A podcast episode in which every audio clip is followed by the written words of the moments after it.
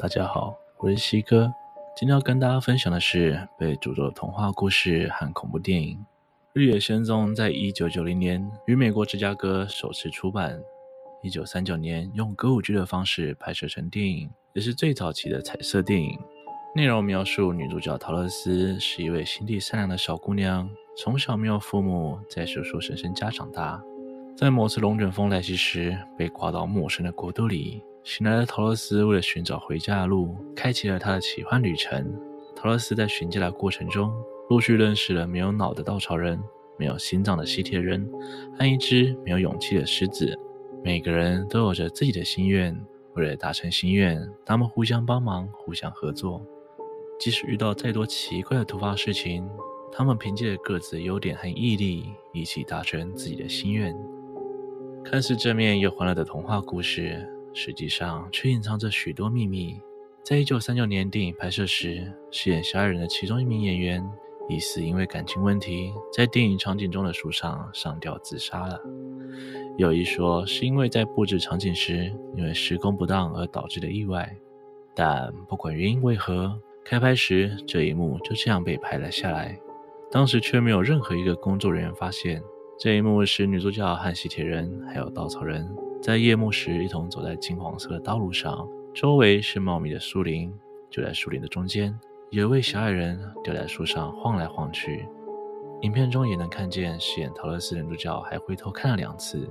由于当下没有任何人发现异样，电影就上映了。在播出时，每个人都发现了上吊的小矮人，许多小孩在电影院被吓哭。还有一个小镇的小孩们在看完电影后，突然集体做噩梦，甚至还有人被这一幕吓得精神异常。于是，这部合家欢乐的电影变成了小矮人的诅咒。因此，《绿野仙踪》开始被流传是部被诅咒的电影。饰演女主角桃乐丝的女演员朱蒂·加兰当时十七岁，在拍电影的过程中，被看着善良无害的小矮人演员集体猥亵。这些小矮人演员平均年龄四十岁左右。他们不断用拍摄的借口对朱蒂·加兰上下其手，直到电影拍完，此时也变成了女主心中挥之不去的噩梦，让女主开始染上毒瘾，四十七岁时自杀身亡。在剧中饰演吸铁人的巴迪·艾布森，因为需要在脸上涂上银灰色的妆容，当时彩妆师使用纯铝粉帮他上妆。在电影开拍的第九天，巴迪因铝粉中毒住院了，即便送医治疗，还是因为中毒而身亡了。后来，制片人找来另一位演员杰克·黑利饰演吸铁人，而这次彩妆师使用铝粉，在拿其他涂料层糊状后帮他上妆，但依旧造成杰克右眼感染。所幸最后治疗成功，但也造成了视力问题。在电影中饰演男巫的弗兰克·摩根莫名的出了严重的车祸，虽然他活下来并无大碍，但他的司机当场死亡。而他的妻子却因为车祸导致右腿残废。饰演稻草人的巴迪·艾伯森，由于角色造型关系，必须戴着口罩，配上其他装饰后，让他几乎是无法呼吸。彩妆师每天需要花一个小时拆掉他脸上的面具，因此导致巴迪的嘴巴和下巴周围的肌肤有永久性的纹路。虽然《绿野仙踪》因电影而声名大噪，但被诅咒的传闻依旧闹得沸沸扬扬。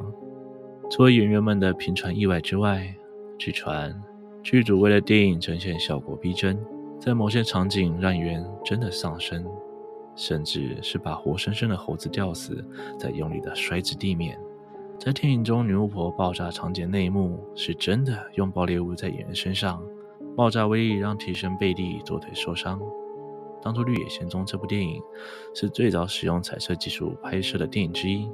因为有许多大型布景，为了画面呈现好看，便将灯光藏在不同角落，因此剧组布满了许多的弧光灯，导致拍摄现场温度常常高达三十八度以上，让许多在场的工作人员以及演员们时常昏倒就医。由于片场因小人上吊事件开始意外频传，让制片方一度修改上吊内幕，而这一幕也一直是大家心中的噩梦。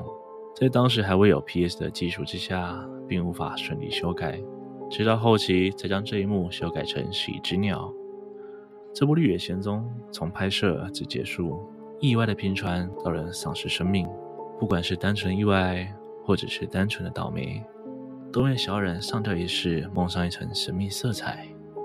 至今，上吊事件依旧是个谜，没有人知道真实状况。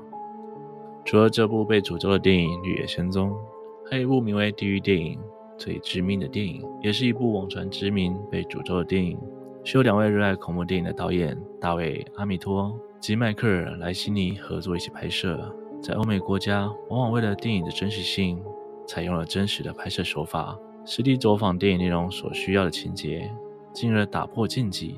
像是去了真实闹鬼的鬼宅取景，或是到当地原住民的禁地拍摄，甚至为了取材还找了实际巫术的咒语。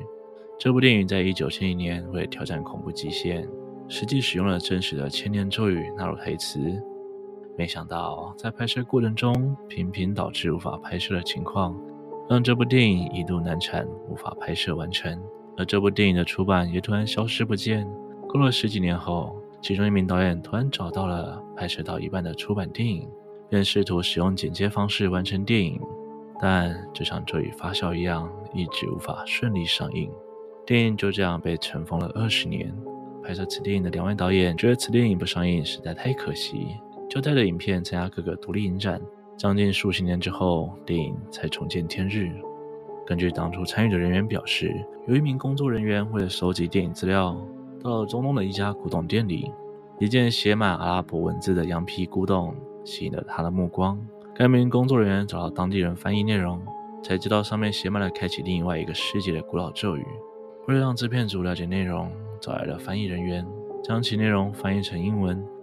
没想到这名翻译人员突然身亡，制作组只好再找另一名翻译人员继续翻译工作。诡异的是，这名翻译人员翻译到一半便表示不愿意再翻译。也没有解释为何他要放弃翻译内容的原因。制作组旁敲侧击询问之下，才知道这名翻译人员在翻译的过程中遇到了恐怖的灵异现象，让他差点命丧黄泉。由于内容的翻译前后只翻译了一部分，电影又赶着开拍，只好用翻译好的部分作为台词。这部电影内容描述一对兄妹因为心爱的宠物死去。他们为了想要复活宠物，于是利用了古老的咒语，想让宠物的灵魂从死亡的世界回到现实的生活里。场景不乏有进入坟场，和当地原住民的禁地拍摄。即使被当地人警告，制作组人不听劝阻，执意要进入禁地内取景拍摄。在拍摄途中，凡是参与拍摄的人，不是被车撞到残疾，就是莫名在楼梯上自摔，导致双腿断裂，甚至念咒语台词的演员莫名生了一场大病。或是会突然念出不是台词，也没有人听得懂的一连串文字，而在拍摄现场更是灵异现象频传，许多不明的符号和古文会突然出现在布景上，频繁出现无法解释的现象。导演认为是因为咒语并不完全，所以出现灵异现象，没有造成更大的灾难。即便状况百出，电影还是完成了拍摄。首映会上看过电影的人，不是看到一半离席。就是在看的过程中感到身体不适，不少人都深深感受到放映厅里有别的东西存在。当初在一九八八年德国的电影节上，和一九九三年三藩市的首映会上，都曾发生过无法挽回的惨剧。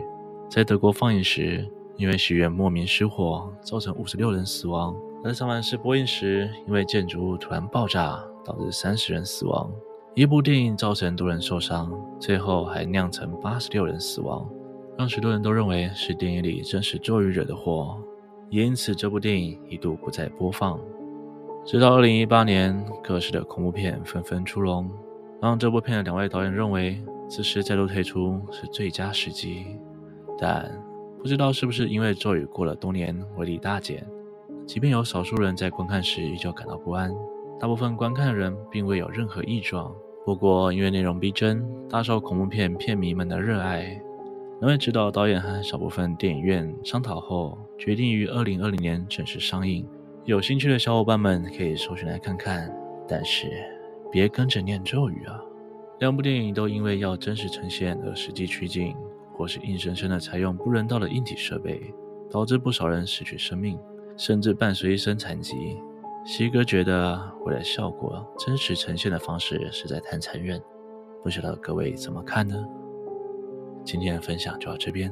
如果您喜欢今天的内容，请不要忘了帮我按赞、订阅、分享，并且开启小铃铛，才不会错过更新的通知哦。如果想听的内容，也欢迎留言告诉我。我是西哥，我们下次见。